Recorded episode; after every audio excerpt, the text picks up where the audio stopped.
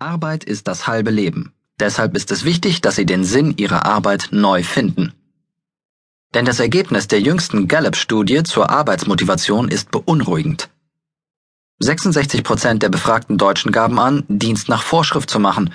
23 Prozent haben sogar innerlich gekündigt. Doch wer sein Bedürfnis nach Sinn ausschließlich in der Freizeit zu befriedigen sucht, klammert einen wichtigen Teil seines Lebens aus.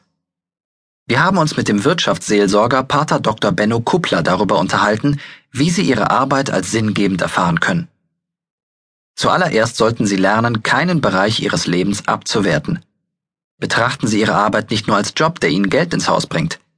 Degradieren Sie Ihre Arbeit nicht zum bloßen Mittel fürs Überleben, sondern erwarten Sie, dass Sie Ihr Tun als sinnvoll empfinden können. Reduzieren Sie Ihr Privatleben hingegen nicht auf seine Funktion als Krafttankstelle für Ihre Arbeit. Drehen Sie den Spieß auch einmal um und überlegen Sie, wo Sie in der Arbeit Kraft für Ihr Privatleben tanken können. Welche Fähigkeiten können Sie dort zum Beispiel erwerben, die Ihnen auch im privaten Bereich von Nutzen sind?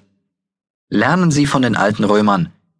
Die nannten ihre Mußezeit Otium und ihre Arbeit Neg Otium, also nicht Muße. Wir machen es umgekehrt und definieren Freizeit als die von Arbeit freie Zeit. Übertragen Sie außerdem die Leistungsmaßstäbe, nach denen Sie am Arbeitsplatz beurteilt werden, nicht auf Ihr Privatleben. Wenn Sie in Ihrer Freizeit ein Instrument spielen, müssen Sie nicht besser sein als andere. Wenn Sie mit Spaß kochen, muss das nicht effizient sein. Überfrachten Sie umgekehrt die Arbeit nicht mit Ansprüchen aus der privaten Sphäre.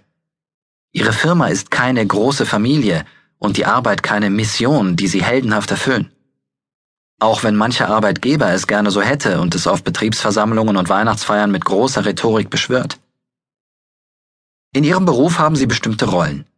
Legen Sie diese Rollen am Ende des Arbeitstages ab. Dabei hilft es etwa, die Tür des Arbeitszimmers bewusst abzuschließen oder direkt beim Heimkommen die Kleidung zu wechseln. Achten Sie darauf, wenn Sie Chef sind, dass Sie Ihrem Partner oder Ihren Kindern keine Weisungen erteilen, wie Sie es gegenüber Ihren Mitarbeitern gewöhnt sind. Wenn Sie hingegen Mitarbeiter sind, schieben Sie Ihrem Partner nicht die Verantwortung für Entscheidungen zu, die Sie gemeinsam treffen sollten. Sprechen Sie ausführlich über Ihren Arbeitsalltag. Nehmen Sie sich regelmäßig Zeit, mit Ihrem Partner oder einem Freund über die Arbeit zu reden und beobachten Sie sich dabei. Wovon erzählen Sie? Wie fühlen Sie sich dabei? Wenn Sie merken, dass Sie mit Freude erzählen, überlegen Sie, was diese Freude ausgelöst hat. Ein Erfolgserlebnis oder eine neue Aufgabe vielleicht?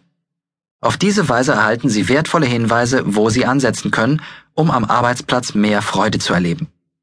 Pater Dr. Benno Kuppler empfiehlt auch, dass Sie sich gezielt über Ihr Unternehmen informieren. Schauen Sie über Ihr Büro, Ihren Flur, Ihre Abteilung hinaus auf das gesamte Unternehmen.